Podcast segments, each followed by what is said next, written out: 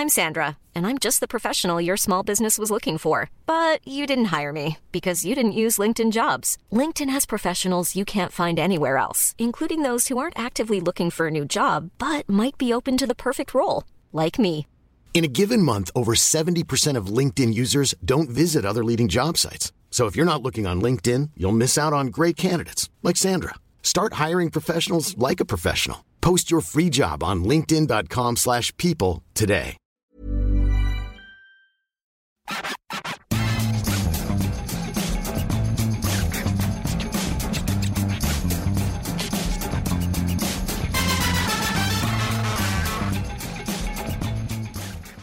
Salut à tous et bienvenue dans le FC Stream Team. Je suis Cyril Morin et aujourd'hui, vous l'avez compris, pas de Maxime et pas de Martin qui profitent d'un repos bien mérité. Mais laissez-moi vous présenter l'homme qui m'accompagnera aujourd'hui. Avec le ballon, c'est le Christophe Jallet du football amateur, un latéral de devoir qui n'hésite jamais à prendre son couloir. Avec la plume, c'est Joshua Kimmich. Il lit le jeu comme personne et se montre juste en toutes circonstances. Et avec un micro, c'est Ole Gunnar Soldier, le super sub parfait de Tour d'Europe et du FC Stream Team, celui qui bonifie le travail de l'équipe en toute fin de match et qui mériterait d'être titulaire. Mesdames, Messieurs, Arthur Merle. Comment ça va, Arthur? Salut Cyril, alors je suis euh, abasourdi par cette présentation euh, exceptionnelle. Christophe ou Soldier? Alors, euh, sur Christophe Jallet, j'aurais plutôt dit Mohamedou Dabo, parce que je te rappelle que je joue faux pied et que je pense que j'ai des qualités techniques euh, assez semblables aux siennes. Sinon, je crois que bah, si je te dis que j'ai pas grand-chose à redire, ce serait un petit peu prétentieux. Mais je vais, me, je vais me contenter de te dire merci et de te remercier bah, de m'accueillir ici alors que tu me cèdes déjà ta place de temps en temps dans Tour d'Europe. Absolument, vous retrouverez Arthur euh, lundi dans, dans Tour d'Europe pour le meilleur de l'actualité euh, européenne.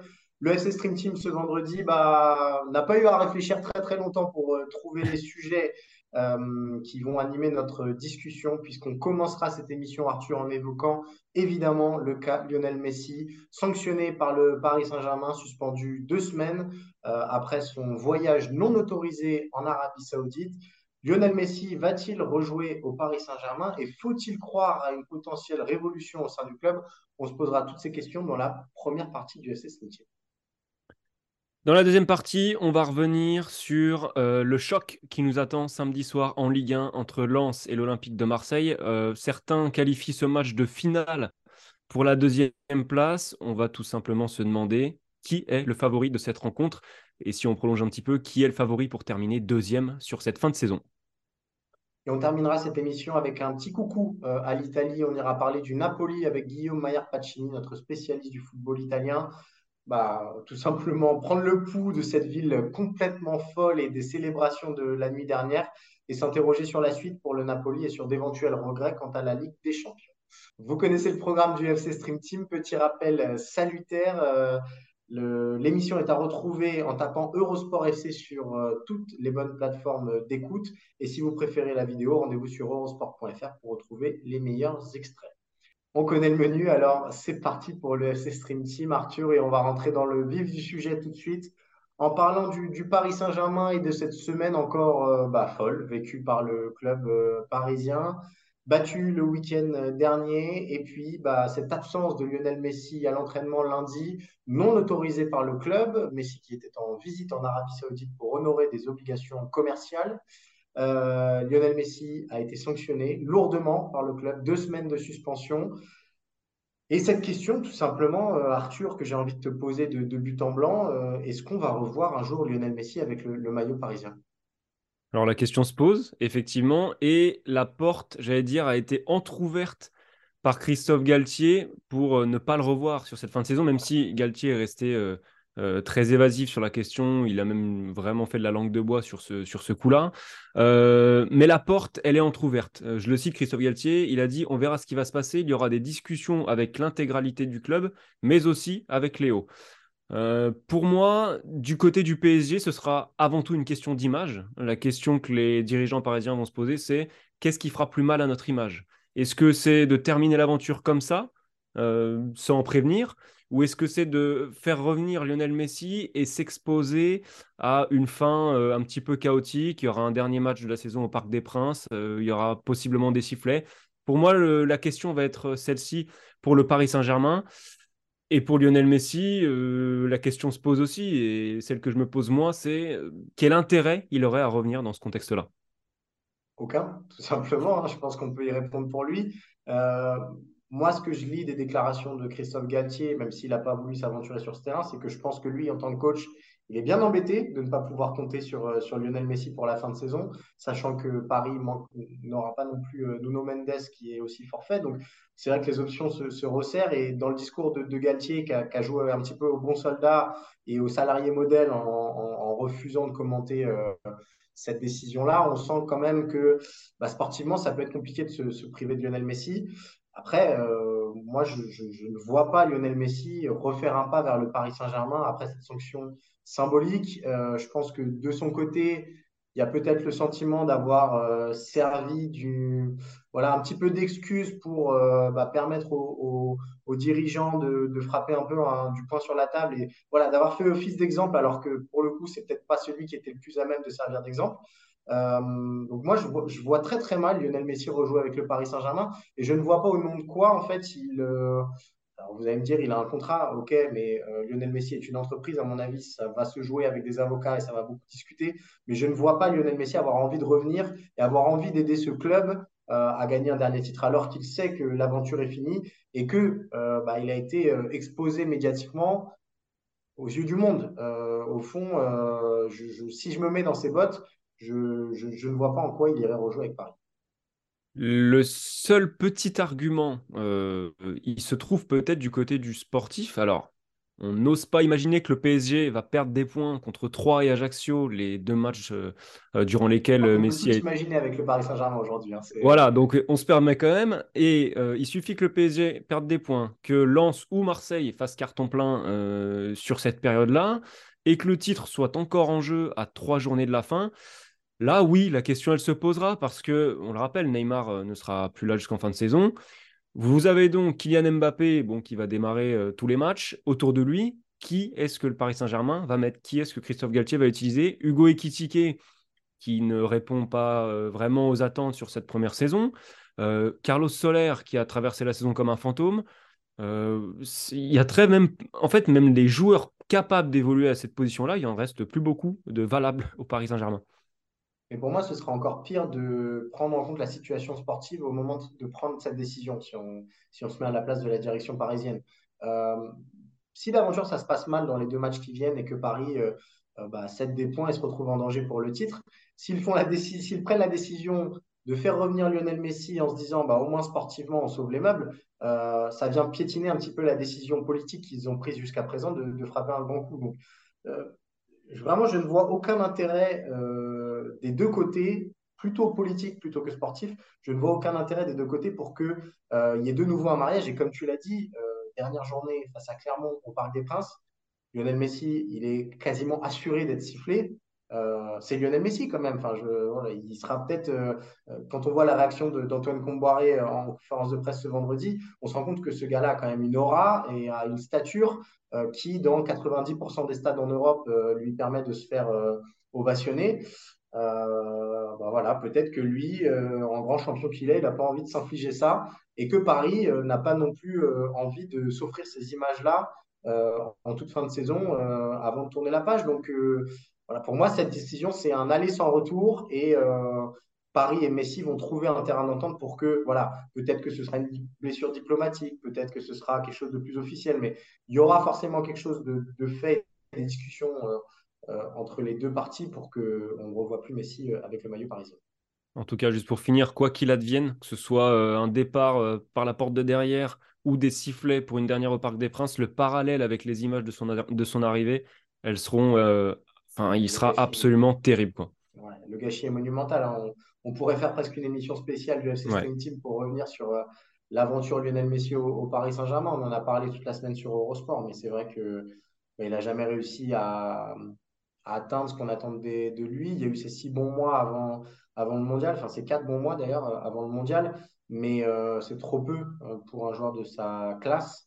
Et moi, je suis presque plus déçu par la deuxième partie de saison, euh, Arthur, où on peut en parler un tout petit peu, mais euh, au moment où Neymar s'est blessé, on se dit bah, peut-être que voilà, vu qu'il n'y a plus les trois, au moins il y a, un duo Messi-Mbappé. On avait vu des, promesses parfois entre les deux. Il y a ce match face à Marseille où on se dit bon, bah ouais, il y a un quarterback en la personne de Messi et un sprinter avec. Euh, sprinter magnifique avec Mbappé. Et puis en fait, tout ça est retombé comme un soufflet et on n'a rien vu de tout ça. Et je trouve que la double confrontation face au Bayern Munich euh, symbolise finalement très bien euh, l'apport insuffisant de Messi au Paris Saint-Germain.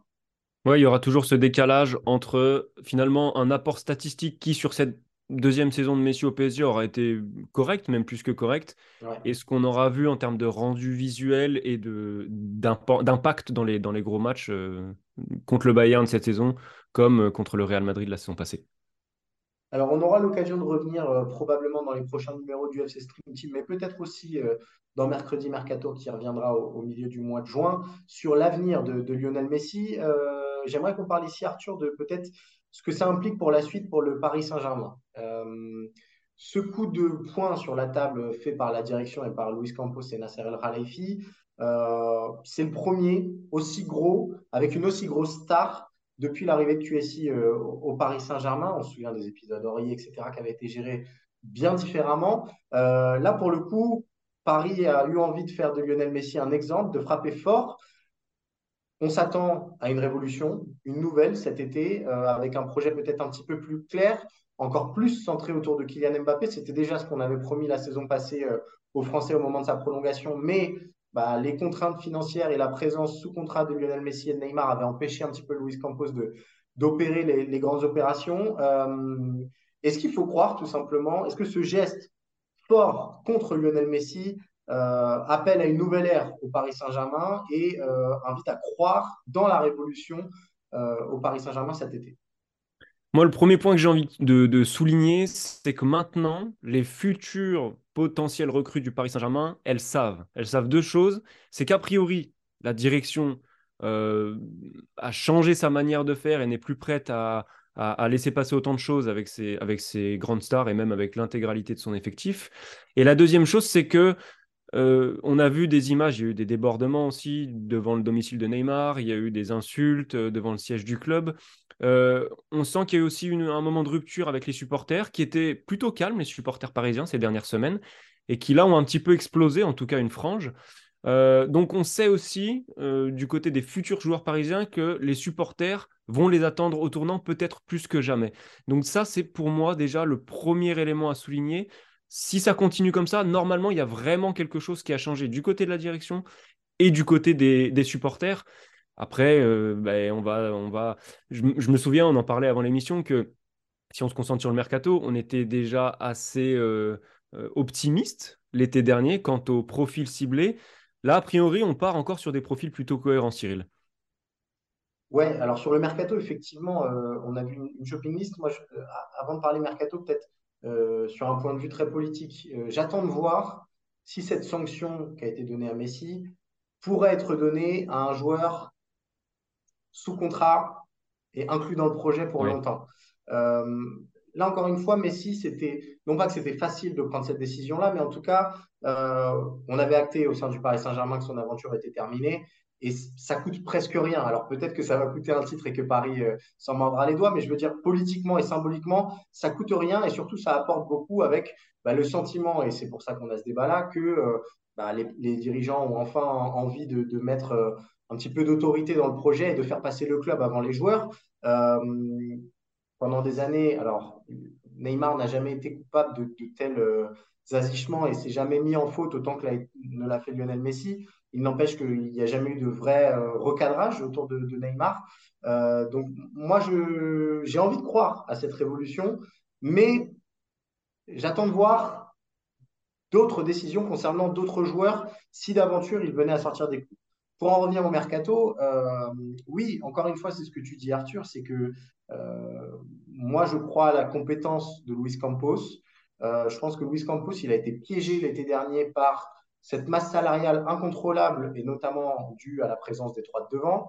Euh, il a été piégé par euh, bah, le timing du mercato qui l'a obligé en toute fin de mercato à faire des deals avec des agents qu'il aime beaucoup euh, et notamment Jorge Mendes puisque je crois que c'est lui qui, permet à, à, Solaire de débarquer dans les derniers jours au, PSG. Donc voilà, la fin de mercato parisienne a été mal gérée, mais parce qu'elle a été gérée dans l'urgence et qu'il fallait faire un petit peu avec les moyens du bord. Là, il va y avoir plus de latitude. Il y a plus de temps aussi. On a l'impression, avec les pistes qui sont évoquées, donc c'est ce que disait l'équipe cette semaine, euh, Arthur, il y a quatre priorités qui semblent se dégager, en plus de l'arrivée de, de qui est bouclé, la volonté de faire venir un défenseur central euh, à gauche, donc potentiellement pour jouer encore à trois derrière. Donc là, il y a des noms qui circulent, Hernandez, Laporte, Ndika la volonté d'apporter un petit peu de densité physique au milieu de terrain, enfin, euh, serait-on tenté de, dire, avec euh, les Pismanu Kone, Kefren Turam, euh, voire Youssouf Fofana.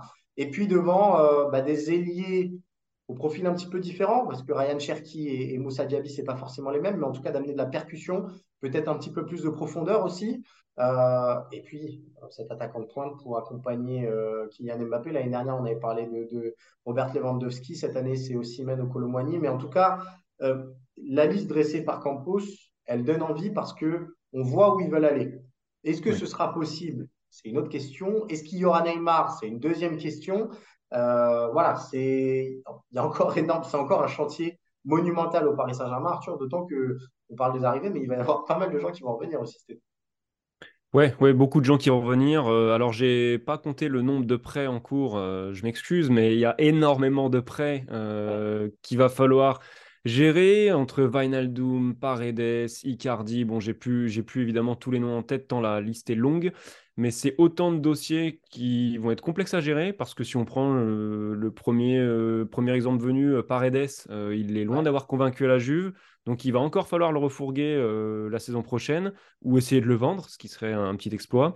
voilà, donc ça c'est sûr que ça va pas aider le Paris Saint-Germain.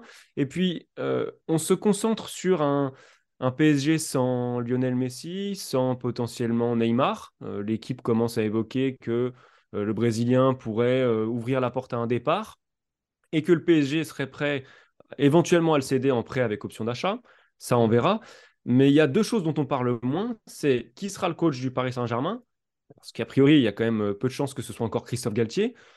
et je trouve qu'il y a un sujet... quand on écoute Galtier aujourd'hui, excuse-moi, je t'interromps, mais sa conférence de presse, c'est vraiment bah non, moi je reste concentré sur les cinq prochains matchs, je ne peux pas m'aventurer sur la saison prochaine. Aussi parce qu'il sait sans doute déjà que son aventure est terminée. Sa seule chance, c'est que Paris ne trouve personne de mieux, entre guillemets. Très clairement. Et un, deuxième dossier, je suis assez surpris qu'on n'en parle pas, euh, c'est Kylian Mbappé finalement. Parce que on fait comme si l'été allait se passer de manière complètement tranquille avec Kylian Mbappé. J'ai un peu du mal à y croire. J'ai du mal à croire que aucun club ne reviendra encore taper à la porte, aucun club ne, refera le forcing. Lui, dans quel état d'esprit il est, finalement, on ne sait pas trop.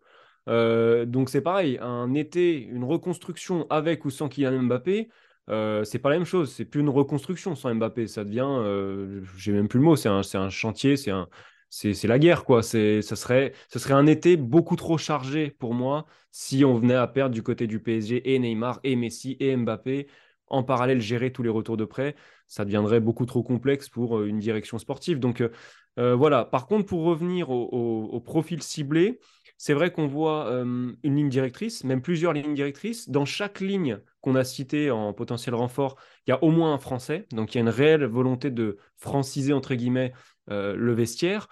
Et je trouve qu'on est sur le même genre de bonnes idées que l'année dernière, parce qu'on a été les premiers à dire que le mercato du PSG ressemblait à un mercato parfait, hein, avec Renato Sanchez, avec Ekitike, etc., Vitinha. Mais là, je trouve que c'est des pistes un peu du même acabit, mais avec un petit peu de, fiabilité chez les joueurs en plus. Là où Vitinha n'avait pas encore tant d'expérience que ça derrière lui, là où Ekitike était un pari, Là, si on arrive sur du Colomwani, sur du euh, Youssouf Fofana ou même Manu Kone qui est en train de vraiment faire de, belles choses en Bundesliga, je trouve qu'on aurait peut-être un peu moins de, paris entre guillemets. Et même, je repense à Renato Sanchez, on, le connaissait, son risque de blessure. Ben voilà, le PSG en paye les pots cassés aujourd'hui. Donc, je trouve que quand même, ça va plutôt dans le bon sens dans les premiers noms qui commencent à sortir. Voilà pour le cas Paris Saint-Germain. Est-ce qu'il faut croire à la révolution puisque c'était la question euh, ben On n'a pas la réponse. On attend de voir un petit peu les, premiers signes euh, tangibles.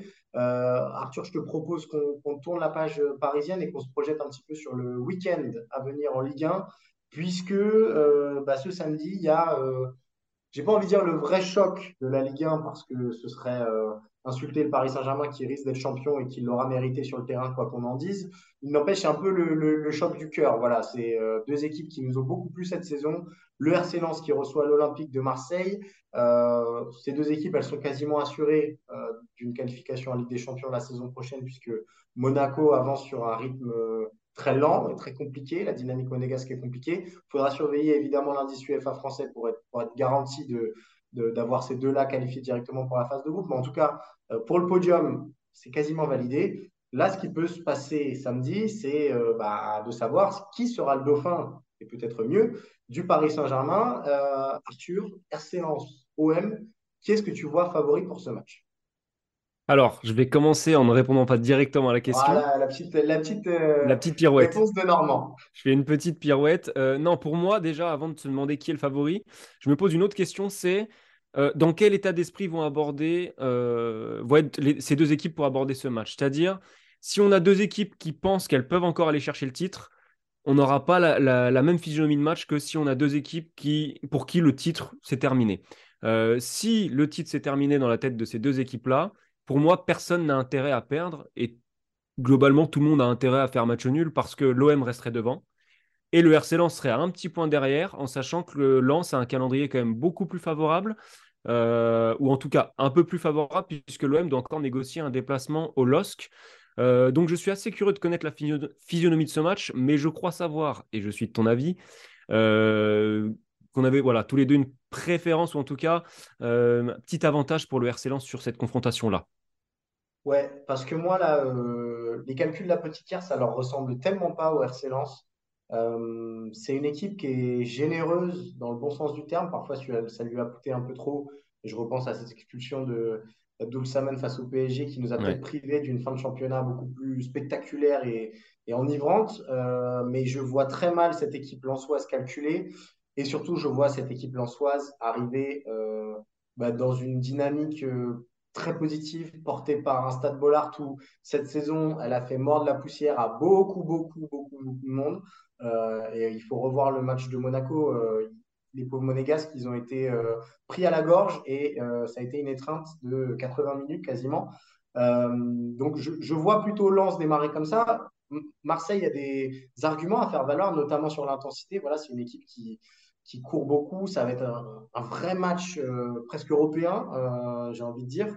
Après, ouais, Lens pour, pour sa dynamique, parce que c'est à Bollard et ça joue beaucoup, et parce que cette équipe est un petit peu poussée par quelque chose de pas surnaturel, mais par une force collective qui sublime les individualités. Je pense au 4 de derrière, je pense à Openda qui a retrouvé une forme absolument incroyable.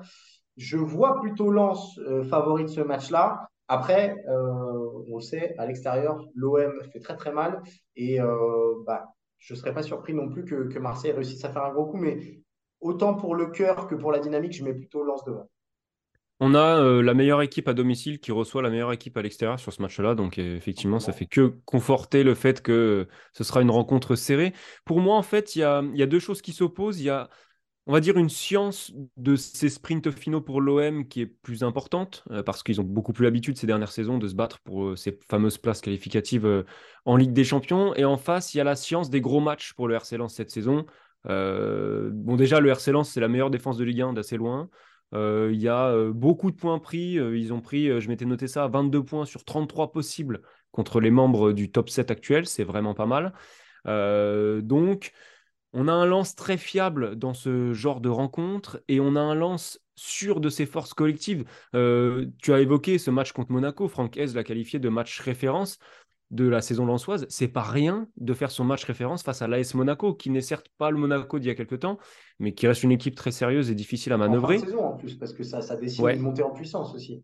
Exactement. Donc on a, on a vraiment un lance très très sûr de ses forces collectives, avec en plus des individualités qui semblent toutes à peu près au top au même moment, parce qu'il y a eu des creux pour certains joueurs, mais là, vu de loin comme ça, j'ai l'impression que tout le monde est à peu près dans son, euh, dans son prime ou pas loin. Et en face, un OM où il y a peut-être plus de questions qui se posent sur certaines individualités. On se pose encore la question qui sera aligné en charnière euh, en défense centrale? En ce moment, il y a débat entre Balerdi Mbemba. Euh, il y a débat sur les pistons. Nuno Tavares, Klaus, Caboret. Euh, Klaus n'était pas très bien. Là, il est mieux à gauche. Est-ce qu'il faut remettre Tavares et rebasculer Klaus à droite? Bref, Peut-être un peu plus d'interrogation du côté de l'OM, mais une certitude, il y a un joueur de classe mondiale qui s'appelle Alexis Sanchez et qui lui peut être vraiment très important dans, ce genre de match. Oui, tout à fait. Alors, on, va aussi répéter ici les, paroles de Igor Tudor qui euh, ne considérait pas ce match comme une finale. Il a raison, puisqu'il restera encore des points derrière. Euh, sur le calendrier, c'est ce que tu disais, un, petit avantage pour le RC Lens qui, je crois, euh, reçoit trois fois sur les cinq derniers matchs, si je ne dis pas de bêtises alors que euh, bah, Marseille va devoir notamment encore se frotter à Lille. Euh, c'est peut-être léger avantage aussi là pour, pour le RC Lens en termes de calendrier.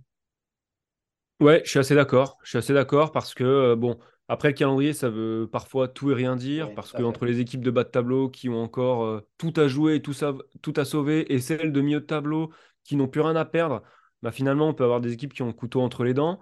Euh, et voilà, et Marseille à l'extérieur, alors on, fait un peu une montagne de ce déplacement à Lille, mais on a dit, meilleur bilan à l'extérieur pour l'Olympique de Marseille.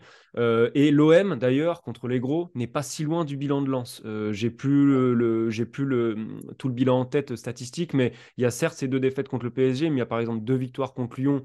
Bon, Lyon, c'est pas la lutte pour l'Europe aujourd'hui, mais l'OM est quand même sérieux dans ces, dans ces gros matchs. Et l'OM, on a parlé des forces collectives de Lens, l'OM en a aussi. Tudor, il a, il a vraiment imprimé sa patte sur cette équipe. Il y a beaucoup surtout de caractère. Et, je trouve que ça s'est surtout ressenti sur les derniers matchs. Ils ont été menés contre Auxerre. Il y a eu un scénario un peu fou contre Lyon. Cette équipe-là a vraiment un énorme caractère.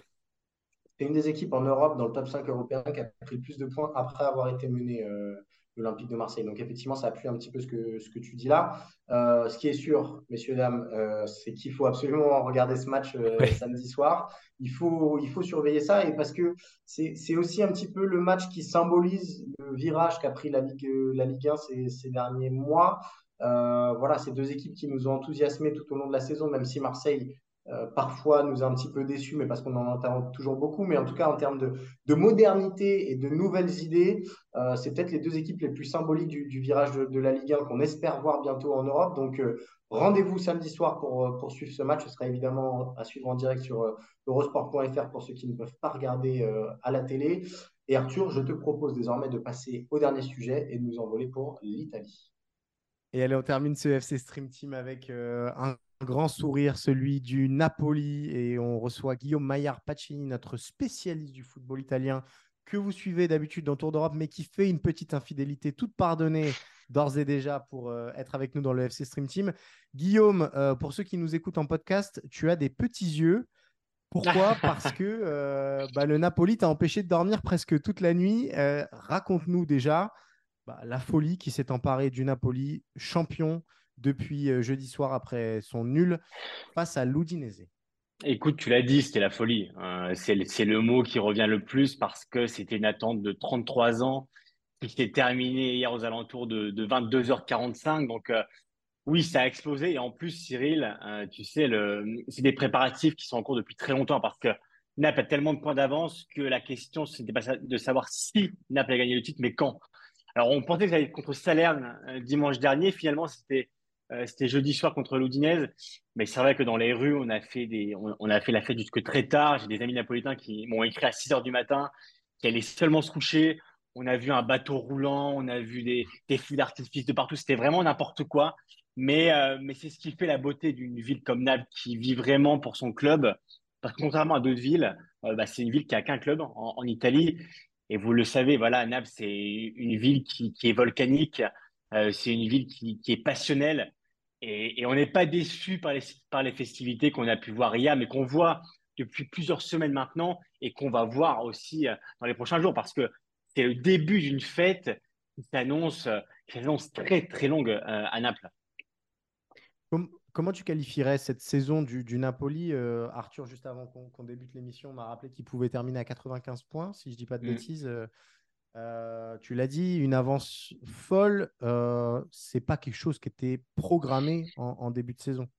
Bah, il faut savoir que c'est la première fois de l'histoire qu'un club euh, est titré à cinq journées de la fin en Italie. Donc ça, ça laisse imaginer la domination totale du Napoli cette saison. Alors certes, on peut dire que les autres grands clubs ont fait défaut. On peut penser à l'AC Milan qui est champion en titre et qui a très rapidement rendu les armes. Inter, la Juve, la Roma, la Lazio. Voilà, Naples a fait vraiment cavalier seul dans, dans, cette quête au Scudetto. Donc honnêtement, c'est quelque chose qui est salué aujourd'hui en Italie. C'est-à-dire que tous les clubs ont reconnu cette domination euh, dans un pays pourtant où le clubisme est très important, on le sait, mais là, la domination a tellement été totale euh, qu'il n'y a rien à dire. Il n'y a rien à dire parce que Naples a mérité son Scudetto. La domination a été, euh, a été folle, comme, comme tu l'as dit. Et, et, vraiment, il y a un sentiment d'unanimité aujourd'hui en Italie où tout le monde salue ce Scudetto qui est, qui est plus que mérité pour, pour le Napoli. Guillaume, il y a eu un ralentissement presque anecdotique ces dernières semaines du, côté de Naples en, en, Serie A. Ce qui est moins anecdotique, c'est cette élimination en quart de finale de Ligue des Champions contre le Milan. C'est évidemment un gros sujet euh, du côté de Naples. Quelle, quelle part va, va, laisser, quelle part de frustration va laisser ce, cette grosse déception, j'imagine, parce qu'avec cette équipe-là, on a, on a quand même la sensation que Naples pouvait euh, réaliser une, une saison encore plus historique? Alors, on ne peut pas dire que ça ternit évidemment le Scudetto parce que euh, voilà, c'est quelque chose d'historique après 33 ans d'attente. Par contre, oui, c'est un regret. C'est un regret parce que euh, cette équipe-là, on l'avait vu dans la phase de poule, qui avait laminé l'Ajax 6-1 euh, là-bas, qui avait battu Liverpool 4-1 domicile. on pensait vraiment que cette année, ça pouvait être la bonne parce que le tableau s'était ouvert. Quand tu te retrouves dans un tableau avec Milan, Inter, Benfica, forcément, tu songes à aller au bout. Et et Naples pensait vraiment euh, pouvoir aller au bout. voilà, on peut pas dire que c'est une ombre au tableau, mais on peut dire que c'est quand même un regret parce que c'est vrai qu'il y avait un peu, on va dire que toutes les planètes étaient alignées. Tu avais une équipe de folie, tu avais une équipe dominante, tu pouvais faire tourner le championnat tellement tu avais d'avance. Et, et c'est vrai que cette, cette, élimination face à un Milan bah, qui n'est pas le Milan de, de la saison dernière, voilà, c'est un regret parce que le Napoli aussi, tu l'as dit, Arthur n'est pas arrivé dans son meilleur moment. On se souvient qu'Ozimène était forfait à l'aller, qui était amoindri au retour. Donc euh, voilà, Naples n'est pas arrivé avec toutes ses forces à cette double confrontation-là. pardon. Et, oui, c'est un regret parce qu'il euh, y avait vraiment tout qui semblait possible pour aller au bout. Mais voilà, honnêtement, aujourd'hui à Naples, euh, voilà, on y pense très peu. Même si Paletti, par contre, hier, l'a dit hein, après le match et pendant la festivité, a dit voilà, c'est vrai que c'est dommage de ne pas, de pas avoir poursuivi l'aventure en Ligue des Champions parce que c'était une possibilité qui était ah, qui était clairement possible. Et De Laurentiis, le président, l'a dit euh, au Stadio Maradona devant, devant les, 50 000 personnes qui étaient là. Il a dit Nous, maintenant, on vise clairement la Ligue des Champions. Donc, euh, autant te dire que l'année prochaine, il y aura vraiment une ambition, évidemment, de conserver le titre et d'aller chercher la Ligue des Champions. On rappelle que Naples n'a jamais gagné dans son histoire la C1. Donc, c'est un, un objectif, un rêve, mais qui aujourd'hui devient, devient concret parce que tu as une équipe peut-être ne perd pas ses meilleurs joueurs, qui peut aller au bout en C1. Alors le, le si est très important, Guillaume. Euh, à quoi il faut s'attendre? Parce que on, on, a, on, aurait envie que ce troisième titre en appelle d'autres, mais euh, quand on voit le paysage européen aujourd'hui, quand on voit les sollicitations que peuvent avoir euh, Osimhen, euh, Kim, Xvarazela, voilà, qu'est-ce qu'il faut attendre pour cet été au Napoli? Et est-ce que ça va être plutôt une équipe à la Monaco 2016-2017, c'est-à-dire un, un, fantastique euh, mix pendant une saison, mais qui est amené à être euh, bah, écartelé et vendu aux quatre coins de l'Europe, ou est-ce que on va construire sur ces gars-là pour euh, les saisons à venir? Alors déjà, Cyril, je remarque que tu as aussi ta prononciation sur Gvara et, et je t'en félicite. et, appelle-le Gvara, fais comme moi, c'est plus simple en tout cas. alors Spalletti, hier, l'a dit après le, après le coup de sifflet final, il a dit qu'il y avait clairement la possibilité d'ouvrir un cycle. Donc, euh, il y a cette envie-là, forcément. On rappelle qu'en Italie, les trois derniers champions sont champions différents. Inter, Milan, Naples. Après 10 euh, ans d'hégémonie de la Juve. Donc, euh, on va voir si ça one shot. C'est évident que quand tu as un joueur comme, comme Guevara qui a fait une saison incroyable, Osimhen, tu l'as dit, on le sait. Il est courtisé par le PSG, il est courtisé par United. C'est quelque chose voilà, qui, est, qui est notoire en, Italie. Ce n'est pas, pas une surprise. Par contre, son prix a été fixé aussi et c'est 50 millions. Naples n'ira pas en dessous c'est 150 ou rien. Donc, euh, il y a une envie quand même de conserver ses, meilleurs joueurs, même si évidemment en Italie, on le sait, euh, quand tu as des grosses offres, tu peux pas retenir tes, meilleurs joueurs. Donc, euh, certain que si le PSG arrive demain à 150 millions, Naples ne retiendra pas aussi même. Par contre, si Naples arrive à conserver, on va dire, sa colonne vertébrale, que ce soit avec, Meret, pardon, Tim, Anguita, Gvara, Ozymen, Zelinski, voilà, ce serait important quand même pour, euh, bah, pour espérer poursuivre sur cette dynamique-là. À Naples, en tout cas, voilà, il n'y a pas une volonté clair de démembrer, de se dire voilà, on a gagné le titre, euh, tant mieux, et voilà, l'été prochain, on vend nos meilleurs morceaux parce que c'est le moment. Non. Par contre, on rappelle que l'été dernier, euh, avant, avant ce Scudetto incroyable, euh, Naples avait vendu, avait s'était séparé plutôt de Mertens, de Insigne, de Ospina, de Fabian Ruiz, qui avait signé à Paris, et avec des, avec des arrivées un peu de méconnus. Barashkelia, personne ne le connaissait. Tim Minge, personne ne le connaissait non plus. Oliveira. donc, il y, a un nouveau projet qui a démarré à Naples, euh, une volonté de baisser la masse salariale. On en a parlé plusieurs fois dans Tour d'Europe. Et, en tout cas, ce projet-là, on va le poursuivre avec les conséquences voilà, d'une masse salariale qui est encadrée. Donc, on n'ira pas au-delà de ça. Il pourrait y avoir des exceptions pour certains joueurs, mais en tout cas, il y a une volonté de, garder ce cap-là. Par contre, il y a aussi une volonté d'entamer un cycle. Et, quand tu prends goût à la victoire, Cyril, forcément, tu as envie de, continuer. Donc, euh, c'est le troisième Scudetto de l'histoire du Napoli mais il y a une volonté claire de gagner le quatrième, le cinquième, et comme on en a parlé avec Arthur juste avant, une volonté aussi de, bah, rêver en Ligue des Champions, parce qu'il y, a ce petit regret-là cette saison quand même de ne pas avoir été au bout.